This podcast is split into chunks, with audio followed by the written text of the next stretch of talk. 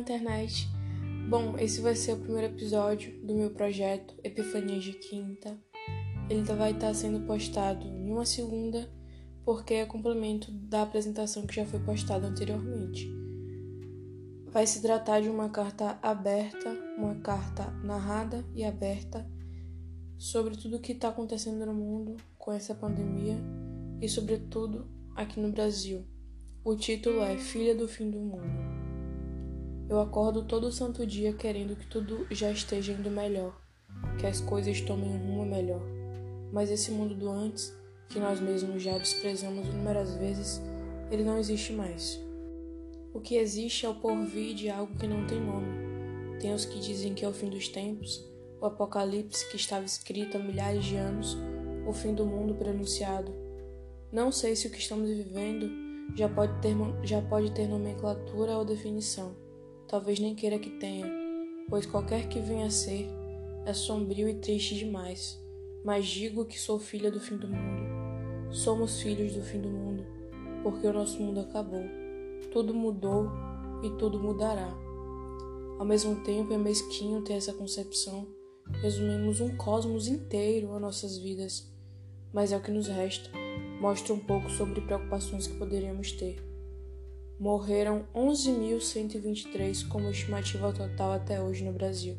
Quem vai ouvir essas dores? Quando cada família deve lamentar essa dor em silêncio. Foram 11.123 pessoas com sonhos que faziam parte da vida de outros, que eram amores de outros, que erravam, que acertavam, de todas as idades, raças e gêneros. Mas hoje será um novo número. E o foda é que tá tudo tão louco que o estágio de lamentação dos que se foram ontem ficou ínfimo, quase que esquecido pelos que não perderam, nesse abismo no qual o mundo se afogou. Estão duvidando, eles gritam nas ruas e nas redes, transbordando em verdades e injustiças. Pois, como diz o famigerado, e daí que alguns vão morrer? E daí? E daí que, para os mesmos que estão vociferando que é tudo mentira, a ficha só vai cair quando esses números alarmantes se transformarem em nomes próximos a eles. A partir daí, qual vai ser a bengala de apoio usada? Vão se, vão se apoiar em quê? Mas quando não é mentira, são os pretos e os pobres que estão morrendo. Nunca ligaram para eles mesmo porque essa dádiva vai cair logo agora. Essa classezinha nunca se importou.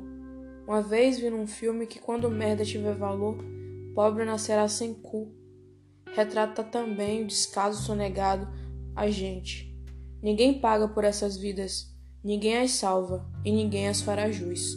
Nenhum desses há de ser forme seguidores das trevas. É menos pior abordar tudo isso a partir dos números, mas pessoas não são números.